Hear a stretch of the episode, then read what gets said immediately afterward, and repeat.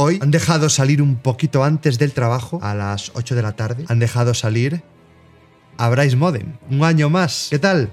¿Cómo estáis? Eh, ya tenía yo ganas, ya tenía yo ganas de, mm, de hacer algo que no fuera programar. Desde que nos vimos el año pasado no, mm, no habíamos vuelto a coincidir, no, no podía dejar mi trabajo porque trabajo en una gran compañía, es una, una gran consultora, una gran tecnológica y, y claro, mi trabajo está por encima mi trabajo y mi miseria de sueldo está por encima de tener vida, de quién sabe, no sé, venir aquí a hacer un directo hoy porque, ya digo, en Halloween me dejan, eh, me lo pidió Bryce Mowry, me dijo, bueno, por favor, y lo que ha hecho Bryce ha sido pagar eh, mi sueldo varios meses para que la empresa hoy me deje salir a las 8 de la tarde. Eh, ¿que ¿Cómo me llamo? perdonar, perdonar, es que tengo la tarjeta al revés. Mi nombre es eh, Bryce Modem. ¿No, ¿No me conocéis? ¿No? Quizás algún bug en el código firmado por mí quizás, ¿no? Bryce Modem, sí, sí, el mismísimo Bryce Modem. ¿Cómo estáis? igual tengo un poquito de ojeras, disculparme, es que no duermo mucho. Ah, trabajo en Intra. ¿Tú también? Como estoy todo el día programando, tampoco, tampoco conozco a mis compañeros. Claro, entonces no, no sabría qué deciros. ¿Alguien más trabaja en Intra o ha trabajado en Intra? No lo sé, no lo sé. Es decir, es una grandísima compañía, es una, es una multinacional. ¿En qué lenguaje? Eh, en Pascal. Pascal. Y quería pasarme a Turbo Pascal, pero me dicen que quizás es bastante moderno. Sí, sí, sí. Eh, preferimos los lenguajes que ya están bien asentados en el mercado, lenguajes que ya tienen un rodaje. COBOL también nos gusta bastante, pero bueno, tarjetas perforadas también lo trabajamos eh, muchísimo. Me he intentado arreglar hoy, pero me he puesto corbata, me he puesto corbata, pero ¿qué equipo? Eh, ¿A qué le llamáis equipo? ¿Una, una terminal? ¿Es a lo que os referís? Terminal, ¿sí? Trabajo en una terminal eh, dummy porque, claro, mm, nos conectamos a otro PC, al bueno, al bueno, al bueno. Nosotros utilizamos terminales tontas. Es full developer, sí, sí, 24 horas. 24, es un trabajo terminal. Eh, sí, eh, este trabajo me va a llevar a la tumba, pero ¿qué importa si puedo hacer rico a mis jefes? Eso es lo importante. Nosotros trabajamos para que ellos tengan dinero. Intra, ah, oh, ¿tú también lo conoces? ¿También conoces Intra? Sí, las ojeras, perdonar. He intentado echarme un poco de maquillaje para, mm, para disimular las ojeras, pero por lo visto no, no, no he sido capaz. Ah, indefinido, sí. Eh, por suerte, es otra cosa que quería hablar con vosotros. Que por suerte tengo un contrato indefinido. Y eso no todo el mundo lo puede decir. Muchas gracias, muchas gracias por el apoyo, muchas gracias por acogerme aquí, aunque sea una vez eh, al año. Yo antes era de Intra, ostras, y coincidimos alguna vez quizás. Llevo 30 trabajando. Es un proyecto legacy, sin documentación, pero muy bonito, un proyecto muy bonito porque estamos cambiando el mundo prácticamente. Eh, de momento, claro, sí que es cierto que solo hacemos mantenimiento, pero es eh, cada día te exige más. Es un proyecto para el Estado, está pagando millones, millones. Yo, yo no veo nada, ¿eh? pero está pagando millones por el, por el mantenimiento. No sé, si dejamos de, trabajar, igual le va mal a la empresa y es lo último que yo querría. No, no vaya a ser que alguien pierda un euro por, porque ya está el euro, ¿no? El euro ya, claro, yo, yo viví esa transición entre la peseta y el euro. El euro ya, ya, es, ya es moneda oficial. Yo en realidad, como, como trabajo todo el día, pues tampoco gasto dinero. Entonces, pues la cuenta tampoco es que la mire tanto. Entonces no sé si yo aún estoy cobrando en... Pero bueno, eso es lo de menos. ¿A quién le importa el dinero si puede trabajar todo el día? Es decir, lo importante es estar feliz en el trabajo y yo claramente soy una persona que está muy feliz en el trabajo. Me encantaría contaros historias reales de mi trabajo. Yo cuento una, si queréis, para arrancar y después me contáis vosotros. También yo creo que lo bonito sería empezar a leer historias de la comunidad incluso después también desde el Discord os podréis conectar por audio y también me podréis contar historias de de programación. Así que os cuento realmente la primera historia. Corría el año, no lo sé. Esta es una historia verídica. Es decir, me, destapo así un poco, porque esta historia la cuenta Bryce Modem, pero es de Bryce Moure. Todas las historias que vais a escuchar le han ocurrido a Bryce Moure. Llevaba literalmente un mes trabajando. Un mes trabajando, pero haciendo prácticas. Es decir, yo ni, ni cobraba aún, básicamente. Esta historia es con la que empiezo siempre. Sirve muy bien para definir algunos trabajos de nuestro sector. Así que llevaba un mes haciendo prácticas en otra gran empresa, no en Intra, en otra grandísima empresa.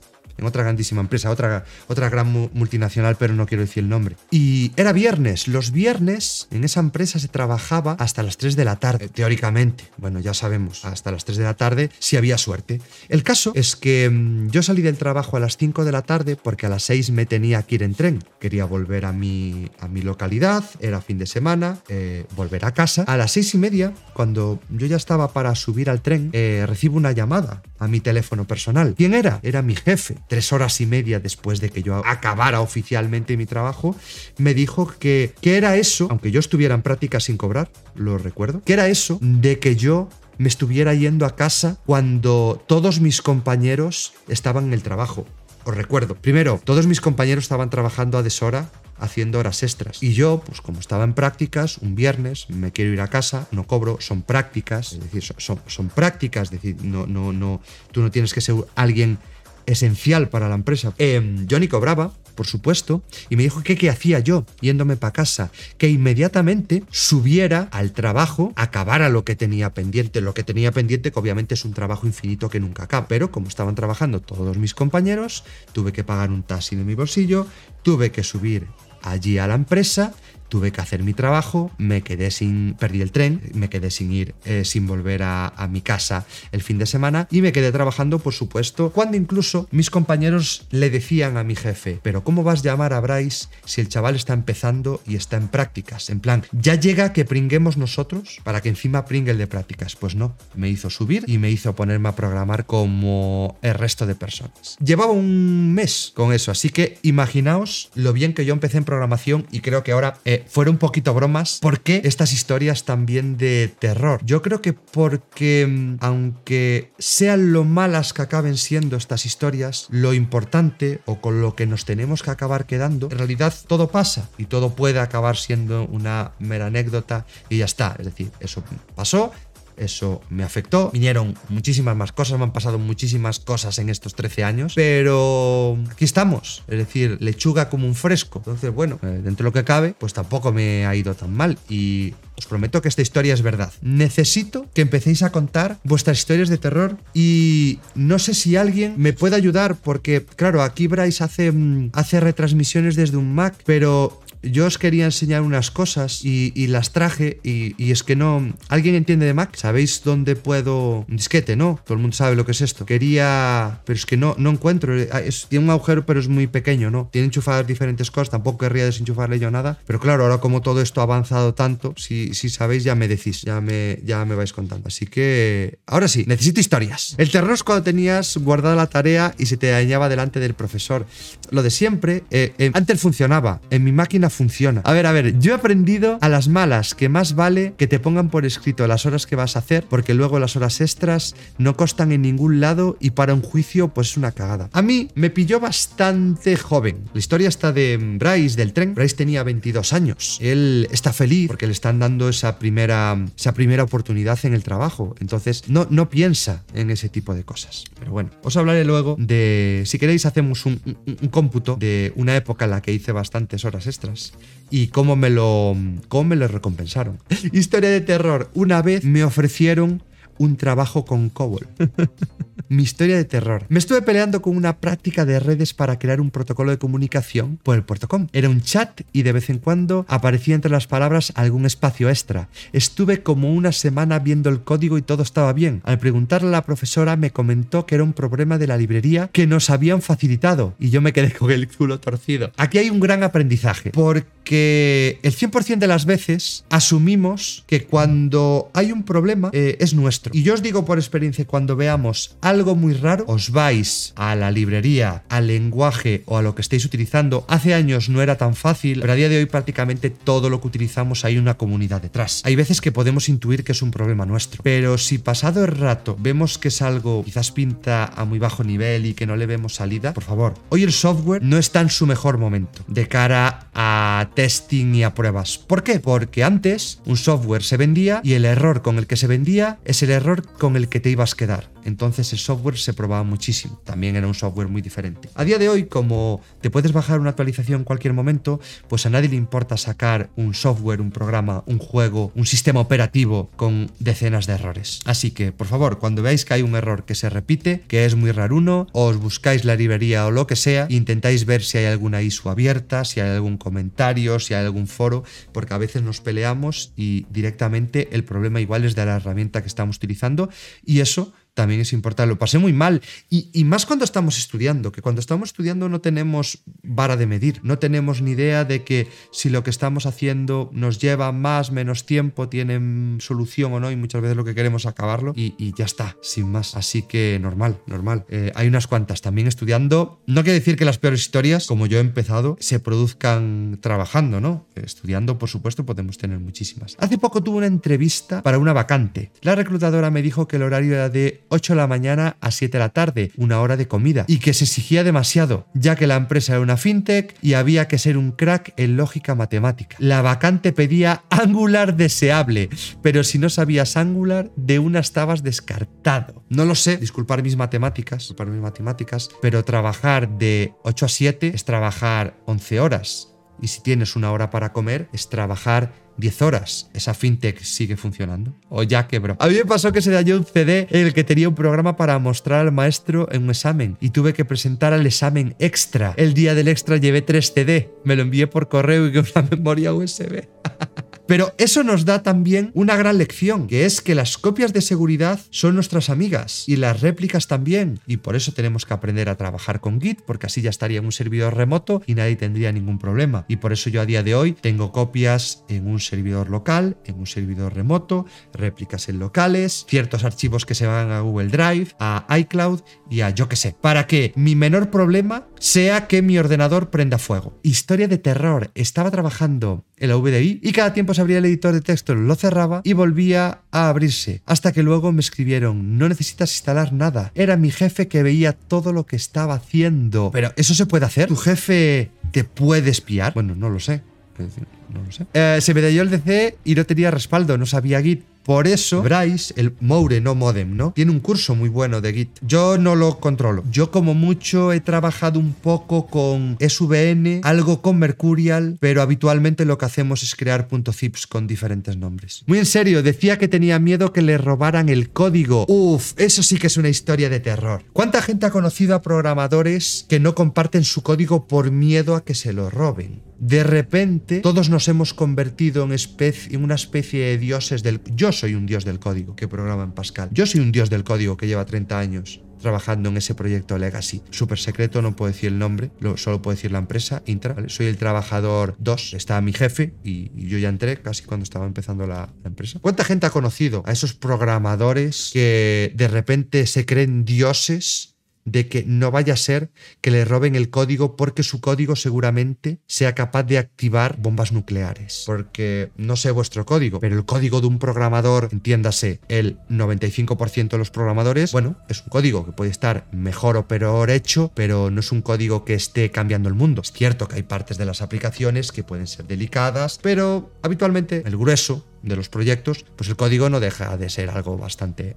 normalillo. Y, uff, no vaya a ser que le copie a ChatGPT mi código para preguntarle dónde hay un bug y ChatGPT se quede con mi código, se entrene porque seguramente es el mejor código que ha visto en la historia y me lo robe. Historia de terror. Hice un programa en Java para llevar un control de un inventario y tenía que guardar los datos en MySQL. Pero las fechas no se guardaban bien, estuve una semana depurando hasta que un senior me dijo que el date de Java y SQL se llamaban igual pero son diferentes.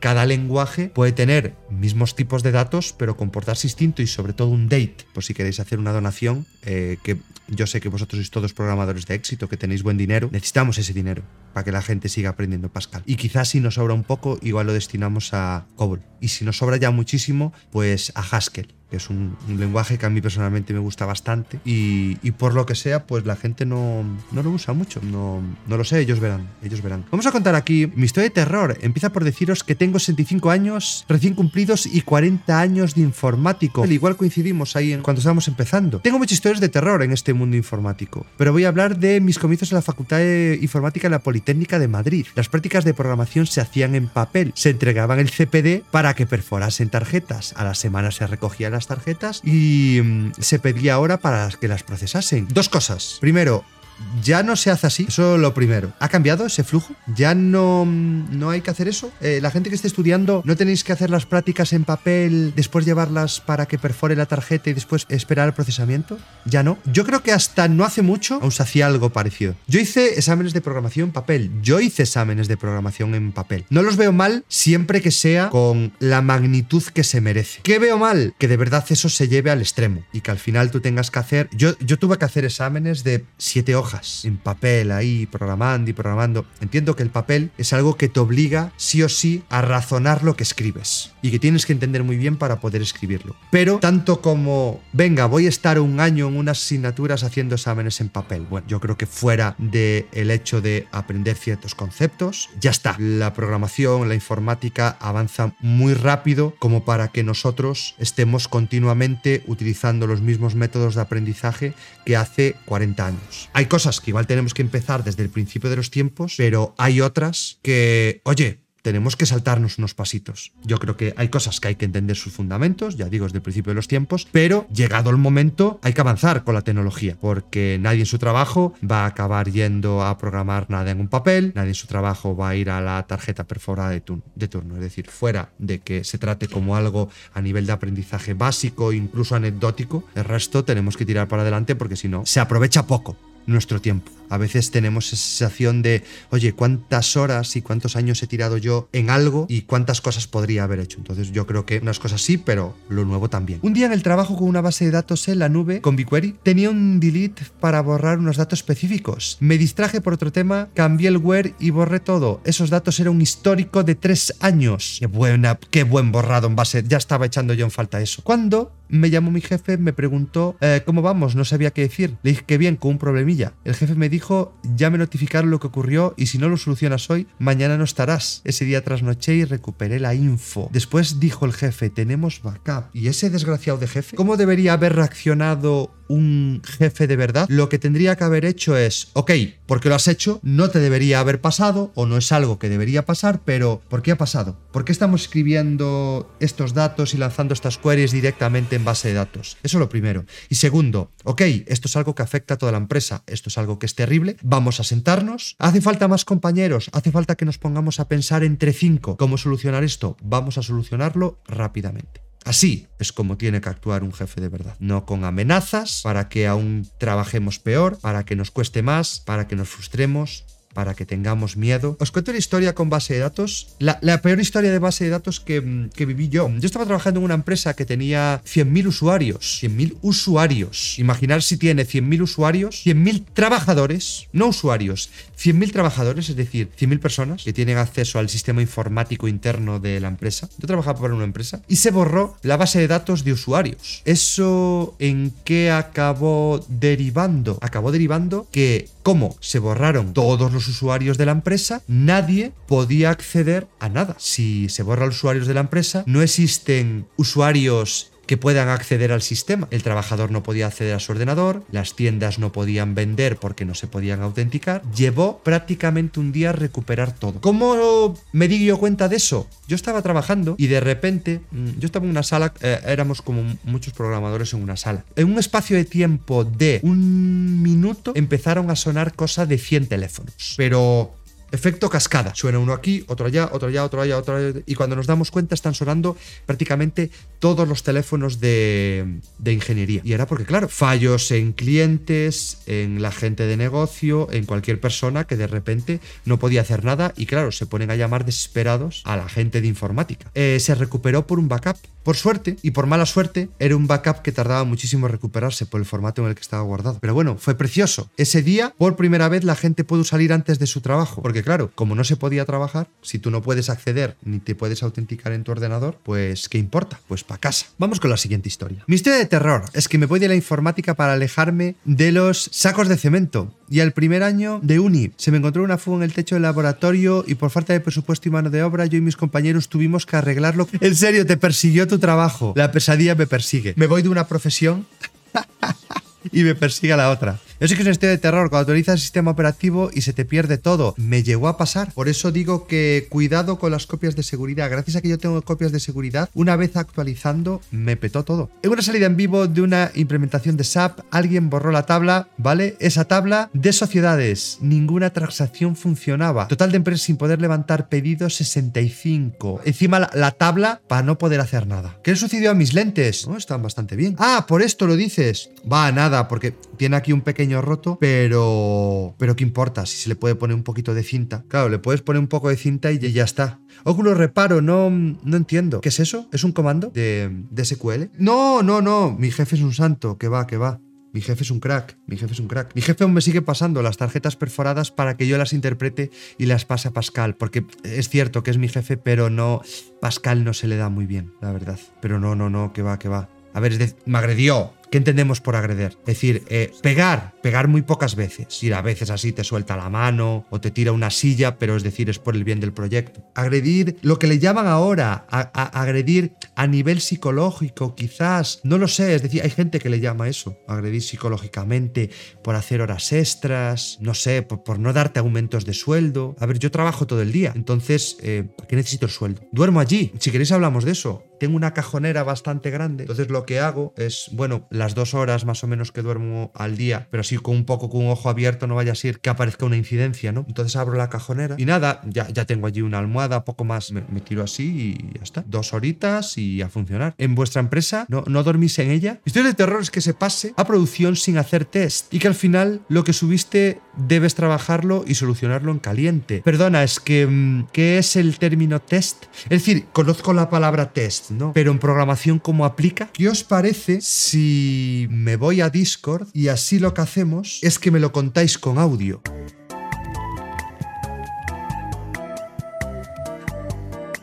¡Qué animada! ¿Qué, ¿Qué, tipo de música es esta? No me suena. Bastante atrevida también esta música. No, no, no, prefiero esto. Es lo que le llaman...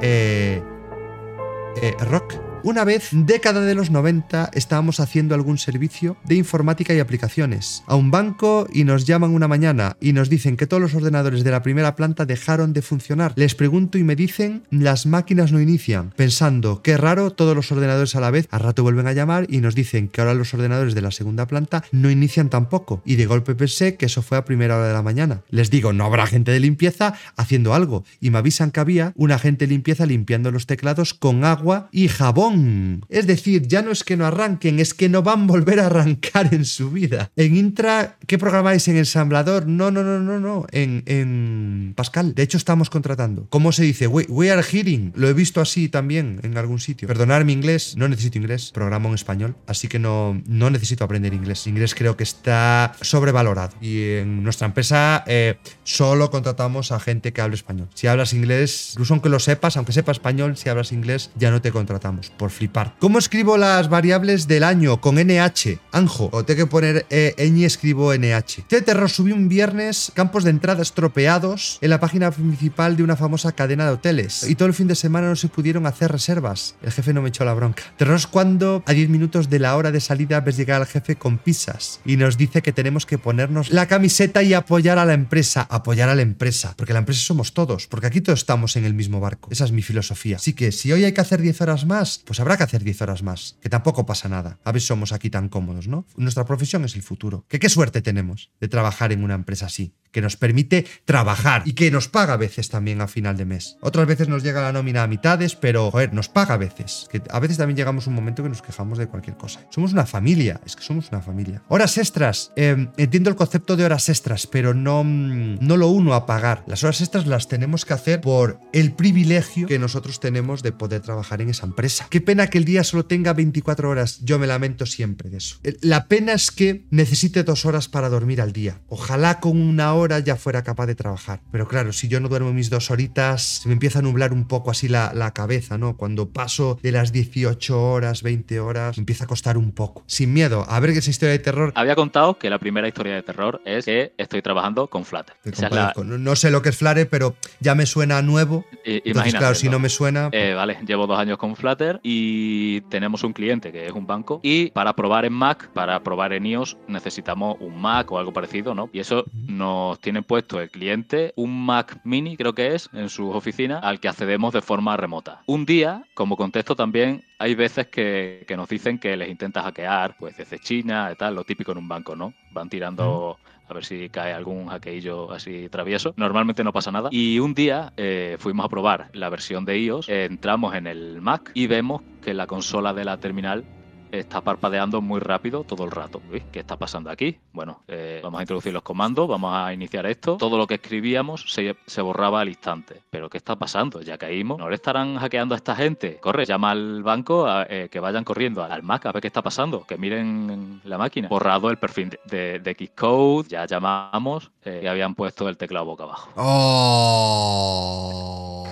Vamos. y se estaba pulsando la tecla de suprimir, no había forma de escribir. Muy bien, la historia del teclado hacia abajo. ¿Qué historia nos tiene que contar? Yo llevo ya un tiempo trabajando en el sector de IoT y es un sector bastante de terror porque los errores no solo vienen de tus códigos, sino que vienen de dispositivos que están conectados de aquella manera. Entonces, si además la cobertura no funciona bien, si el dispositivo como el hardware falla no va bien, bueno. Y bueno, una de las cosas que pasó es que cuando entré a esta empresa eh, había una plataforma antigua, bueno, de 2016 o así, y pasaban cositas raras. Entonces iban parcheando. Y cuando llegué, pues una de las cosas que pasó a la semana de llegar es que curiosamente la plataforma no soporta bien el tema de los time zones y los cambios de hora. Entonces, eh, cuando hubo el cambio de hora a horario de verano, de repente, la, digamos que se dedica al sector de la iluminación, esta empresa, entre otras muchas cosas.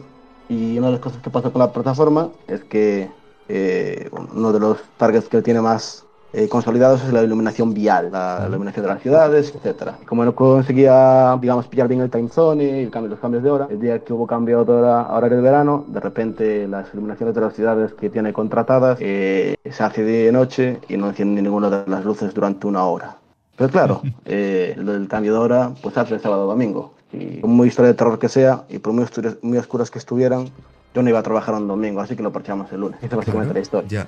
Claro. Pues yo por eso duermo en el trabajo. Dejamos ciudades, claro, es que dejamos ciudades oscuras, básicamente. Es bastante bien, es una cosa interesante. Esperemos que la nueva plataforma que hemos hecho este año no pase. El, terror de las fechas. El terror de las fechas. Ajá, sobre todo en JavaScript. Una vez mandé un deleting y casi me cargo toda la tabla de usuarios. Lo que al parecer me salvó es que se tardó en empezar a ejecutar porque era una tabla muy grande y la red estaba lenta. Lo que hice con terror fue apagar el modem y cerrar el IDE de SQL con el administrador de tareas. Ya imaginaba despido, en la cárcel o demandado. A ver, no hay que borrar nunca una base de datos. También he de decir una cosa, si interactuamos directamente con la base de datos, quizás ahí falta cierta capa de seguridad en la empresa. A veces en muchas empresas se trabaja a través de interfaces o que al final hay unos privilegios muy concretos para poder ejecutar pues ese tipo de borrados o ese tipo de actualizaciones o lo que sea. Así que eso también es muy importante tenerlo en cuenta en una empresa. Y eh, eso de te despido, te despido, es decir, eh, si al final eres capaz de hacer eso, deberían despedir a la persona que sea responsable y que no esté poniendo medios para que no pase eso. Porque al final siempre quien lo paga, ya sabemos cómo es, es el, eslabón más bajo de la, de la cadena de mando, ¿no? Es venga, programador, lo has cagado, fuera. Un error, o dos, o diez, eh, los puede cometer cualquiera, pero lo que hay que hacer es aprender de los errores. Y si hay sistemas que son sensibles, habrá que ver cómo hacer que esas cosas no vuelvan a pasar. Olvidémonos de esas empresas de te despido porque la liaste no sé cuánto. Así que nada, borremos la base de datos sin miedo, que no pasa nada. Nosotros lo tenemos en cinta magnética, la copia de la base de datos, entonces nada, en prácticamente una semana la recuperamos súper rápido. Así que estamos muy tranquilos. Y si se pierden datos por el medio, pues bueno, mala suerte. Pero bueno, yo os cuento lo, lo que son las tendencias, ¿no? Hablábamos antes de las horas extras. Os dije yo, bueno, yo me tiré meses directamente haciendo horas extras. Horas extras sábados y domingos. Tuve una época también en mi vida así. Después tuve otras épocas también con muchas horas extras. Pero bueno, ya era más consciente de por qué estaba haciendo las horas extras. Pero eso era por obligación. Es decir, no tenías opciones a no hacerlas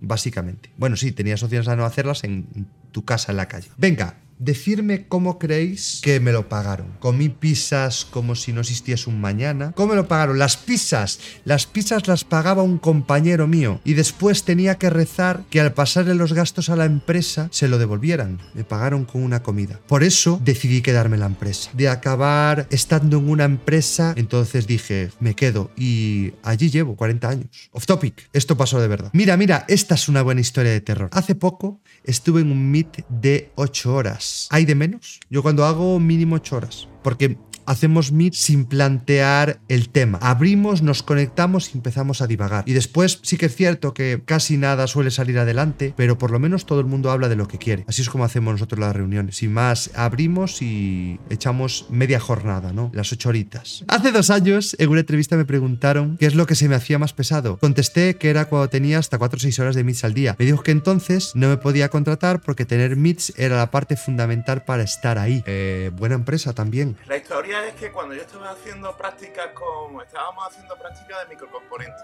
había que hacer una práctica de seguridad. Teníamos que entrar en el, digamos, en el, ordenador de otro compañero. Lo que hicimos es simular ya en el ordenador de eso. Cogimos el cliente, hicimos como si fuera un portal gay. Le cogimos la, de sonido, hablamos por el de sonido, le que le metimos un pequeño susto porque no sabía lo que le estaba pasando. Le cambiamos el, el icono de, disco duro por el, por el de apagado del ordenador. Más, más o menos lo que le hicimos fue una bucarreta un poquito como diciendo, mira, hemos entrado en tu ordenador y te la hemos liado. En función de lo que comentaste antes de ¿Ah? lo de la entrada de disco, dice que contó el profesor en su día de que había una señora mayor. Lo primero que le sale en la pantalla dice introduzca su nombre. La señora mayor pues introduce su nombre. Introduzca apellido, introduce apellido. Cuando le preguntó que introduciera su DNI, no se le ocurrió otra cosa que meterlo en la unidad de disco.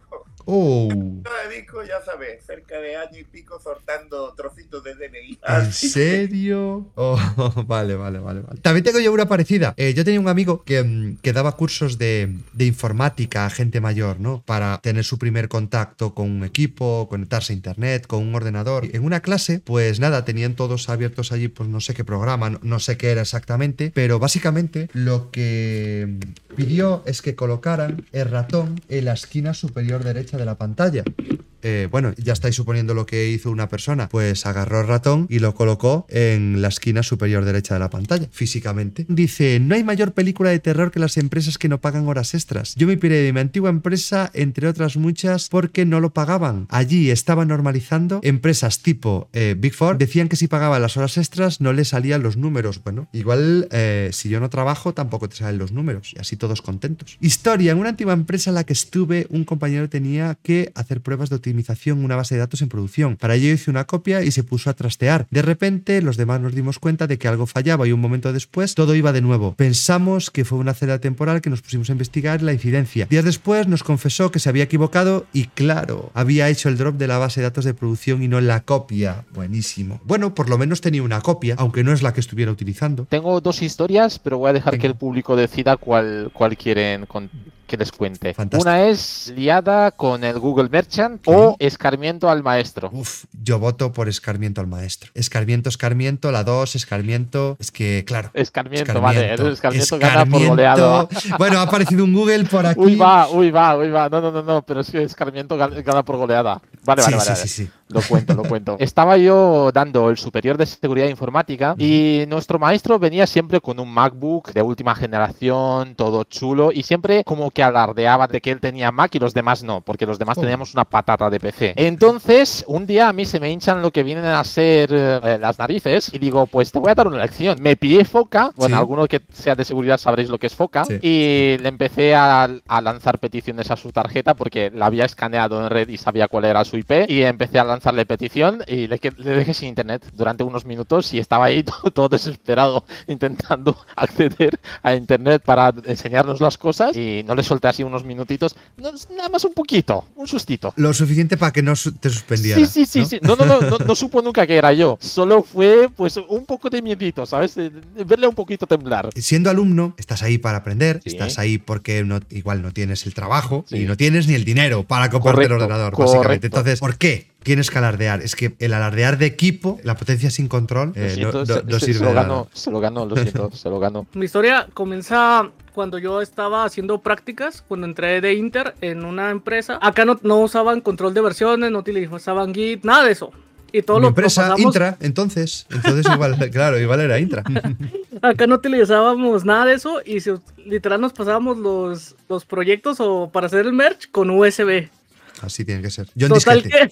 Por eso lo llevo aquí en el, bolsillo. Total que el, que supuestamente era nuestro jefe, eh, nosotros como Inter pues entramos para aprender y todo este tipo de, situaciones. Bueno, la persona se la pasaba diciendo que se iba a venir fuerte el crunch. Ya desde que me, desde que dijo eso ya lo, lo li feo. Total que ya teníamos que entregar proyecto y el día era un viernes, fuimos a trabajar un viernes a las 11 de la mañana y terminamos de trabajar a las 9 de la mañana del siguiente día. El tipo no, nos cobraba hasta el agua, nos cobraba la pizza porque pedimos pizza y no puso ni, ni un peso.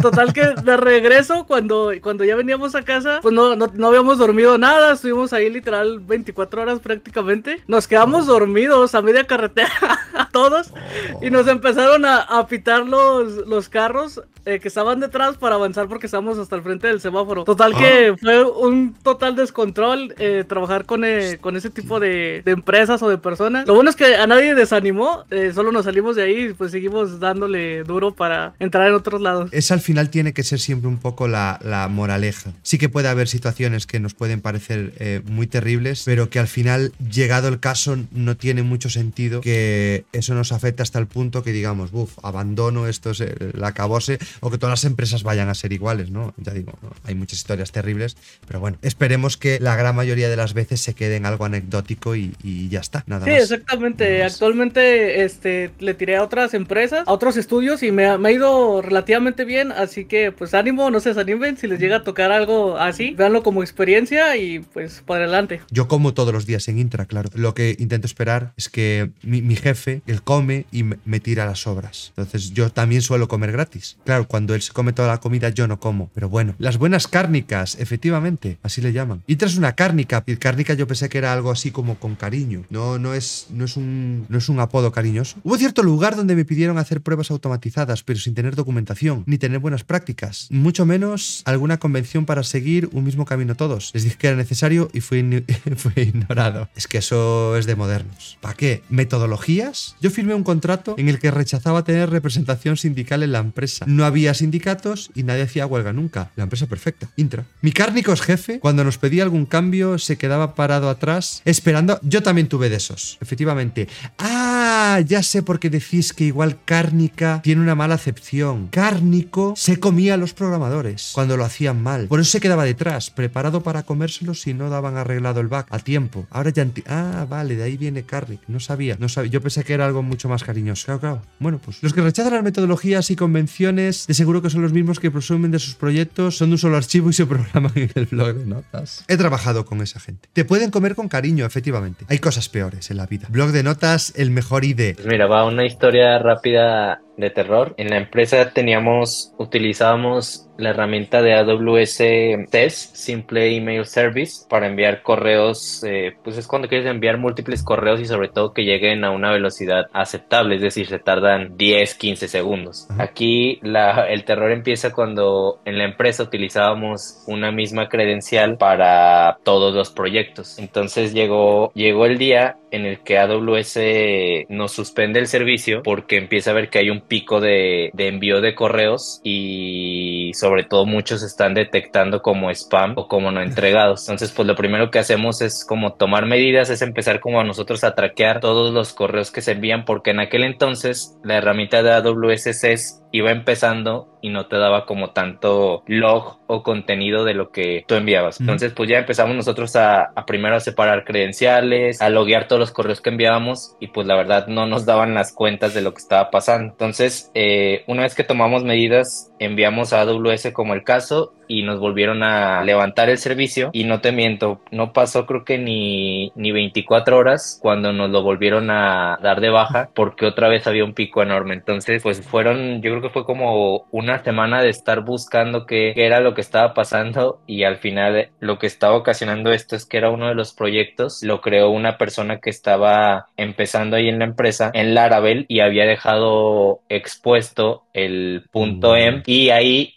estaban las credenciales de, del servicio de, del envío de correos. Entonces, digo, es un error que, que, le puede pasar a cualquiera, sobre todo cuando, cuando empiezas y ves tutoriales, pues realmente nunca se enfocan en la seguridad, sino en que se echen a andar las cosas, pero pues de, a partir de ahí empezamos a implementar pues que una vez que un proyecto salga a producción, el revisar eh, ya sea la tecnología que sea, pues revisar que, que no estén expuestos esos tipos de archivos, porque después yo investigando un poquito vi que sí hay como scripts, sobre todo para Laravel, supongo que de hackers que conocen de este tipo de errores muy comunes, que están siempre buscando en dominios. Primero se checan que si estás corriendo Laravel, si es así, después te buscan el punto .emp y de ahí se roban los, los accesos. Sí, las credenciales. Igual hasta el próximo año no me, mm, no me volvéis a ver, porque ahora, claro, tengo, tengo un pico de trabajo que seguramente me va a hacer trabajar los próximos 360 y